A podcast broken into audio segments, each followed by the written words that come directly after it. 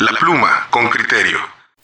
El mundo editorial, sobre todo el de las publicaciones periódicas, entró en una transformación de 180 grados con la explosión producida por la revolución digital.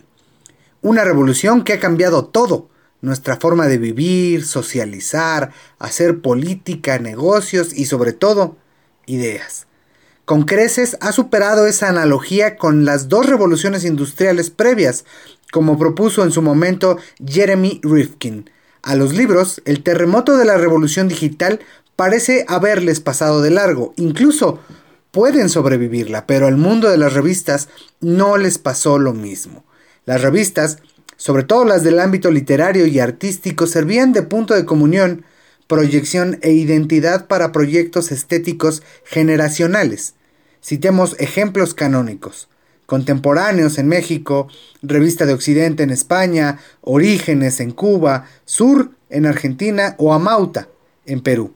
En nuestro país, Artes de México fusionó la calidad editorial, la belleza en el diseño, con la exploración antropológica, la divulgación y la investigación cultural con un proyecto comercial de una revista que se puede consumir como libro y como revista bilingüe y de colección que ha conseguido más de 100 premios internacionales.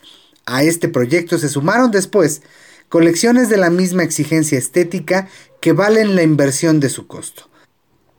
A 33 años de su relanzamiento, Artes de México mantiene el liderazgo del escritor Alberto Ruiz Sánchez y de la antropóloga Margarita de Orellana, y persiste en la elección ecléctica de sus números temáticos desde los mitos del maíz hasta las fascinaciones entre México y Francia, desde las plantas sagradas de los ritos chamánicos hasta el bestiario culinario, con la recopilación de las memorias de viaje o los cronistas de India, desde el rebozo hasta la fotografía de Gabriel Figueroa, desde la colonia Roma hasta el arte del mezcal. Así, así de grande es esta colección de más de 130 ejemplares. Las revistas pertenecían a ese archivo personal de nuestras obsesiones y deleite. Nos acompañaban en la construcción de nuestros intereses y nuestra memoria.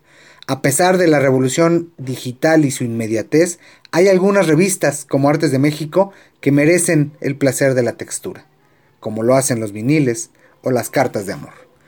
Más allá de la cultura, para Criterio Noticias, Ever Quijano.